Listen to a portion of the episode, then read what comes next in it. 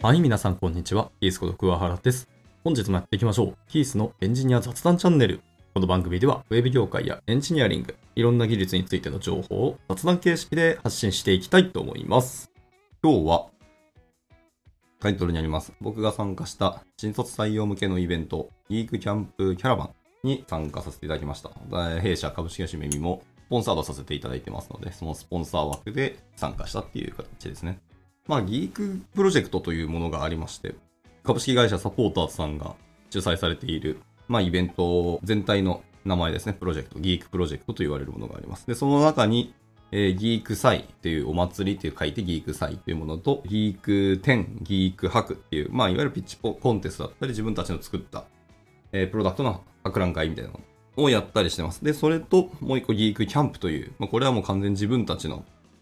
プロダクト作りに注力するところですね。ようなイベントをやってまして、まあ、そのギークキャンプキャラバンというところですね。で、キャラバンは名前の通り、まあ、いろんな開催地でハッカソンを行うっていうイベントなんですけど。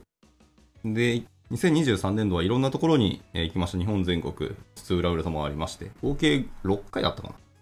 え福岡行ったり、え金沢行ったり、え大阪行ったり、名古屋行ったりみたいな感じで、まあ、いろんなところを転々として、まあ、基本的には関西圏が多かったなって感じです。東北とか、北海道とか沖縄みたいな、本当に端っこまではまだ行ってなかったりするので、まあ、それがもしかしたら2024年度であるかもしれないですけど、で、今回、2023年度のラストとして、ま、東京、カルタホールディングスさんの新オフィスですね、虎ノ門ヒルズの中にある新オフィスのところでやりましたと。参加してみたんですけど、やはり学生さんのエネルギーがすごかったですね。もうみんな、プロダクトを作るんだっていうところの熱意と、本気で賞を取りに来てるなっていうようなプロダクトもいくつかありまして、いや、すごかったなと思います。まあ、ああいうでも、学生も参加して、学生も評価をする。で、スポンサードをしている企業側も評価をするみたいな、ハッカソンですと、まあ、何が刺さって何が賞を取るかって結構難しいですよね。点数の比率って言えば、スポンサーとしている企業側の方の点数の方がやっぱり高いんですけども、僅差になったり差が出なかったりする時も正直あるんですよね。どれもコーツ捨てがたいみたいなプロダクトがあった時に、最後学生票で勝敗を決めたみたいなの全然あるので、もちろん作り込んだものとか技術的にすごく強いとかっていうものが評価をされるっていうのはそれはあると思いますけど、大体そういうのは学生さんが評価することが多く、まあ僕ら社会人側もめちゃくちゃテクノロジーに挑戦したっていうところももちろん評価はするんですけど、それの有用性とか価値とか今後の発展性みたいなところを企業側の人は評価をしやすいのかなとちょっと思ったりはしましたね。とはいえ、なんか最近の技術とか最新技術をどんどん学生さんはキャッチアップしてバンバンに使ってくるっていうのが、まあ、当たり前すぎてびっくりしますね。特にやっぱ LLM 周りは本当に増えましたね。チャット GPT が API を公開したので、GPT に API 叩いて、なんかいろんなことをやらすようなアプリケーションを作る学生さんは本当に増えたなとつくづく思います。でも今回のイベントではチャット GPT ではなくて、ジェミニが多かったなと思いますね。もう、ジェミニの方がえチャット GPT よりクオリティが高いみたいな記事も出たりしてて、それを見てなんぼのもんじゃいというので触ったんでしょうねと思いますけど。何チームだったか ?15 チームぐらい出てて、そのうちの2、3チームはもうそれを使ってたかなっていうところで、いやー、ほんと早かったなと思います。で、プロダクトのクオリティも本当皆さんレベル高くてですね、ちょっとブラッシュアップしたり、デザインとかしっかり埋め込めば、もうマネタイズ全然できるでしょうとか、これもう企業のプロダクトとしてやって良いんじゃないみたいなものもいくつかありまして、いや、すごかったなと思います。で、今回もですね、一団体だけ、えハードウェアにやはりチャレンジした団体がありまして、もうハードやりつつ、中のソフトウェアとかもやりつつっていうので、総合的に全部やったチームがあって、いや、すごかったなと思いますね。オープン CV 使ったり、アルディーノでしっかり回路組んだりとか、はい。あと、メディアパイプ使って、吉野にゴニョゴニョやったりとか、はい。で、ハードウェアはサーボモーターとか、マイコンチカと PC を両方組み合わせてホゲホゲやるとか、で、足りない部品とかはもう 3D プリンターで、まあ、多分研究室とかにあるんでしょうね。3D プリンターを使って、自分たちの望むものを出力させて、で、それを組み込んでいくみたいので、ロボット的なものを作ったりとかしてて。いや、すごいですね。あと 3D キャドもバンバン使いこなしたりとかするんで。いや、ハードもがっつりやりつつって、あの、大学の研究室が、だったり、自分の専門がそっちの方面の人だったんですけど、とはいえ、まあ学生でしっかりそこまでやって、ここまでのプロダクトを開発期間かなり短かったはずなんですけど、ガッと仕上げてきて、実際最後のプレゼンのところですね、場でも動いて見せてくれたので、いや、すごかったなと思います。で、まあ本人たちも言ってましたけど、つまずいたポイントはシリアル通信って言ってて、まあシリアル通信周りは一度こけるでしょうねっていうのがあると思います。まあ、僕は本格的にやったことはないんですけど、まあ何人か知り合いでやったことあったりするメンバーがいて、ここでこけたみたいな話はちょいちょい耳にするんで、初心者でシリアル通信はやはり一回は、えー、ハマるんだろうなっていうような感じはしましたね。あとは、どのイベントもそうなんですけど、ギークプロジェクトに参加している学生さんで、えー、T3 スタックでですね、まあ企業側でも最近話題に上がり始めたし、僕のコミュニティとか界隈でも T3 スタックっていうワードをちょこちょこ耳にするようになったので、まあ使い始めたとか、蓋開いて T3 スタックっていう風に名前があったんだなみたいなのを知る企業さんもあったりはすると思いますけど、まあ、僕もその手の口ですね。ああ、なるほど、この組み合わせが T3 スタックって言うんだ、みたいな。まあ今は本当型安全なプロダクトを作るのがほぼほぼデファクトみたいなところはあったりするので、とはいえ学生さんでももうそこの辺がっつりちゃんとやってくるっていうのはびっくりでしたね。まあもう自分たちの学生の頃の時代とは一線を画したっていう感じが正直します。まあそうですね。せっかく、まあ、今技術の話をしてるので、学生さんたちが使った技術スタックとか挑戦した技術スタックの話をワードでま出していきますと、まあ僕のメモしただけなので、本当はもっともっとたくさんあるし、幅広いものもあるんで、あれですけど、まあフロント周りとかはもう、えー、Next.js 使ったり、まあタイプスクリプトで書くのは当たり前ですね。で、まあ GraphQL のフロント版も使ったり、PWA を導入してきたっていう学生さんもいたり、去年リリースされた日本人が作りましたあの山田 UI ですね。をもう早速入れてみたとか、いう学生さんもいました。あと面白かったのはニューモフィズムでデザインした学生さんがいて、まあアプリケーションを作ってたんですよ。PWA のアプリケーションでデザインはニューニューモフィズムを使ってたっていうので、まあちょっと昔の流行りのデザインではあるんですけど、やはりなんだかんだいいなってのはちょっと思いましたね。まあ今だとなんだっけ、グラスモーフィズムとかの方がモダンなんですかね。スクロールして半透明とかにして裏のところが見えてくるみたいな感じですけど、なんかそういう透明感のあるデザインが最近は流行りだそうですね。まあなんですけど、まあいろんな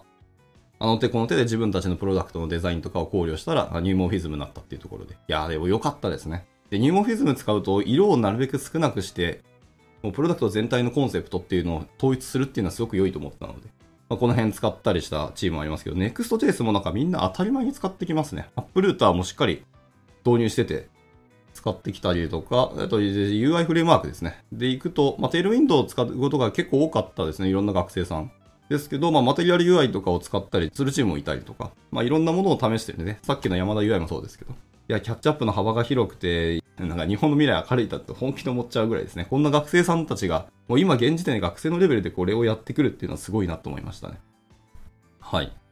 で、まあちょっとバックエンド側に寄っていくと、まあ、さっきのグラフ QL もそうですし、Node.js 使うチームもありましたけど、バックエンドやっぱり Python が圧倒的に多かった印象ですね。Python、Django、Flask みたいな話が、なんだかんだ多かったと思いますけど、えー、ゴーラン使うチームがちょこちょこありましたがね。で、もちろんもう皆さんしっかり Docker でコンテナ管理もがっつりやって、CICD にしっかり組み込むと。まあ、今回なんかあんまり AWS とかを使ったり GCP 使ったっていうそういうクラウド周りのものを使ったチームは少なかったかな。なんか Web アプリケーションなんですけど、まあ、デプロイ先どこなのか公開しないチームが多かったですね。何を使ったって技術の話の方がちょっと多かった。はい。まあ、データベースもやはり MySQL が圧倒的に多かったなっていう印象はありますかね。で、1チームだけバックエンドに Nest.js 使ってましたね。あもうすべてを型ファイル一つで一元管理したいみたいなところがあって、まあそれもいいなと思いましたね。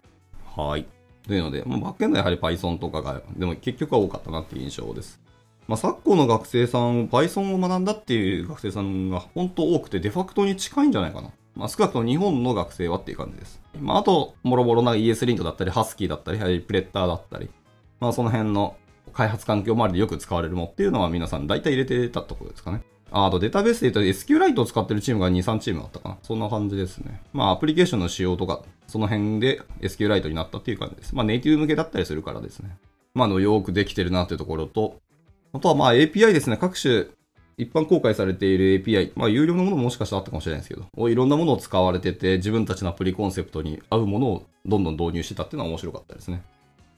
で、まあ、ジェミニとか、まあ、LLM の話もそうですけど、今回は、なんか本当幅広い API ですね。オープン API は、まあ、API というかあれですけど、Spotify API が意外と複数チーム使われて面白かったですね。はい。Spotify の Web API 使われたりとか、エンベディング API とか、ちょっと僕は初めて知ったんですけど、そんな API あるんですね。を使って、なんかいわゆる音楽のマッチングアプリを作るためのものを作ったりとか。まあ、あと Google Fit API を使ってるチームもありましたし、幅広い API 使われてましたけど、でもやっぱ Gemini が多かったかな。LLM を使う、叩きたいっていうチームが多くて、それとの API 通信っていうのが多かったかなっていう印象はあります。あとは認証周りもまあ、何チームか結構チャレンジされてて、ネクストオースやったチームもありましたけど、途中でちょっとネクストオースはちょっと断念してしまったらしいですね。アイロンセッションっていうなんか別のものを使って認証とセッション周りを管理したりとか。はい。と、その他周辺でいくと、まあ、プリズムを使ってしっかりデータ周りのところの管理をするっていうのをやられたりするチームもいて、いや、面白かったなと思います。あとは、やはりゲーム作るチームが何チームかあって、まあ、学生さんならではってとこなんですけど、Unity がなんだかんだ多かったですね。ユニティ C シャープが結局多かったなって印象はあります。初めて Unity を挑戦するんだっていうので、約1週間ぐらいで一気にゲームまで作れたっていうのは、とはいえまあ、なんですか、1週間クオリティなので、そこまでレベル高くなかったとしてもですよ。でもちゃんと作り込んできたっていうのは、さすがの一言で感動しましたね。と、周辺ライブラリーでいくと、まあライブラリーじゃないですけど、デザインはやはり Figma が多かったなって印象はありますね。まあ、ちゃんとデザインを起こしてないチームもあったりしますけど、起こしてるチームは Figma はやはり使われてるんだなっていうのは印象はあります。はい。まあもう、ウェブに全然公開して、あのバーセルにデプロイしたりとか、で、Firebase にプロイしたりとかっていうのはもう当たり前に皆さんやってきますし、あの CICD としては GitHub Actions が圧倒的に多かったですね。まあ使いやすいし、もう今、チャット GPT みたいな AI があるので、まあその辺の YAML ファイル書いてとか、こういうことやりたいのよで言ったら大体答えを教えてくれるし、ほぼほぼ動くんで、まあそれが後押しをしたと思っていいでしょうと思います。あとはフィットネス API の審査を通したいというところで、しっかりこれ審査を通すような申請を今やっているっていうチームもいて、いやー、すごいなと思いましたね。はい。プロダクト時代ですけど、のカテゴライズというか、どんなプロダクトを作るチーム多かったかっていうと、まあゲームが多かった印象ですかね。あまりこう社会に役立てるというか、自分たちの生活を少し豊かにするみたいなものよりも、コンテンツとして、なんか自分たちの生活にプラスアルファで楽しさを付け加えたいっていうチームが多かったかなって印象はあります。まあでも学生は今そういうのをニーズとして求めてるんだろうなっていうところですね。で、あとは鉄板ネタは、なんか就活サポートアプリを作ってる学生さんは1チームか2チーム確かあった気がしますけど。絶対どのイベントでも1チームは作るなって印象は、やっぱそうだよねってのはあります。けど、まあ、このニーズは一生終わらない気がしますね。いろんな就活サポートの、えー、サービスとかシステムがあっても、本当に欲しいサポートはそこではなかったりするみたいなのがいっぱいあるのでね。はい。単純に就活の進んでいる進行度合いとかの管理をしたいわけ、まあそれももちろんしたいんですけど、それだけだと物足りないんですよね。っていうので、自分たちの練習とか発表とかっていうの、あとどういう質問が来るかみたいなところのサポートがやはりしたいっていうのが結構多いんだろうなとはつくづく思いました。まあ、コミュニケーションの場って結構限界がありますし、学生なので、まあ、学校側のそういう採用のお仕事もしてる方々いらっしゃると思いますけど、まあ、時間も人数も限られますのでね。はい。もっともっとやりたいっていう、いつでもどこでもやりたいっていうニーズは、やはりあるんだろうなと感じました。まあ、そんなものを皆さんがやられてて、いや、熱量も高いし、本当に1週間程度でここまで皆さんしっかり作って、あと、プレゼンのスライドがですね、皆さんレベル高いんですよね。美しさだったりとか、あとレイアウトもそうですし、デザインもそうですけど、いや、しっかり作り込んできてるなって感じはあります。まあ、いろんなデザインツールとかが発達してって、まあ、そのツールを使ってデザインを起こしてたり、まあ、いろんなテンプレートをそもそも使って、そこをまあ自分たち流にカスタマイズしたっていうチームも全然あるとは思うんですけど、まあ、あとはそのデザインツール自体に AI が組み込まれてて、えー、資料自体も作りやすくなったっていうのはあるとは思いますが、とはいえ、そういうのをちゃんとしっかり導入して、どんどん使いこなしていっているっていう事実も、いや、僕らとしてはすごく明るい未来の話をしてるなっていう感じはしてて、今の学生さんたちのこの辺のレベルになったっていうのが、また今回も少しちょっと自分の中のデータベースがブラッシュアップされた感じがしますね。またレベル上がったかっていう感触はありますけど。はい。まあそんなようなイベントでした。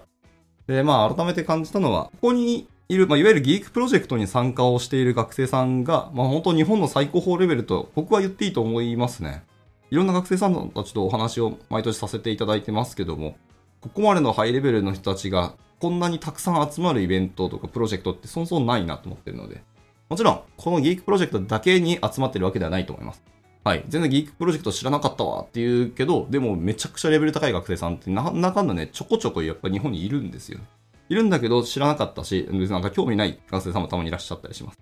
なので、ここだけではないですけど、少なくとも多くのハイクオリティの学生さんとお会いしたい企業さんは、やはりギークプロジェクトすごく素晴らしいので、ぜひスポンサードして、アトラクトのポイントをどんどん作っていただければ、とにかくタッチポイントとしてすごくいいプロジェクトですので、はい、スポンサードしていただけたらなと思ったりします。株式会社サポーターズさんの、えー、ギークプロジェクトと言われるものですね。公式サイトもしっかりありますので、ぜひ門を叩いてみてくださいというところでした。はい。今回はこんなところで終わっていきたいと思います。いつも聞いてくださり本当にありがとうございます。ではまた次回の収録でお会いしましょう。バイバイ。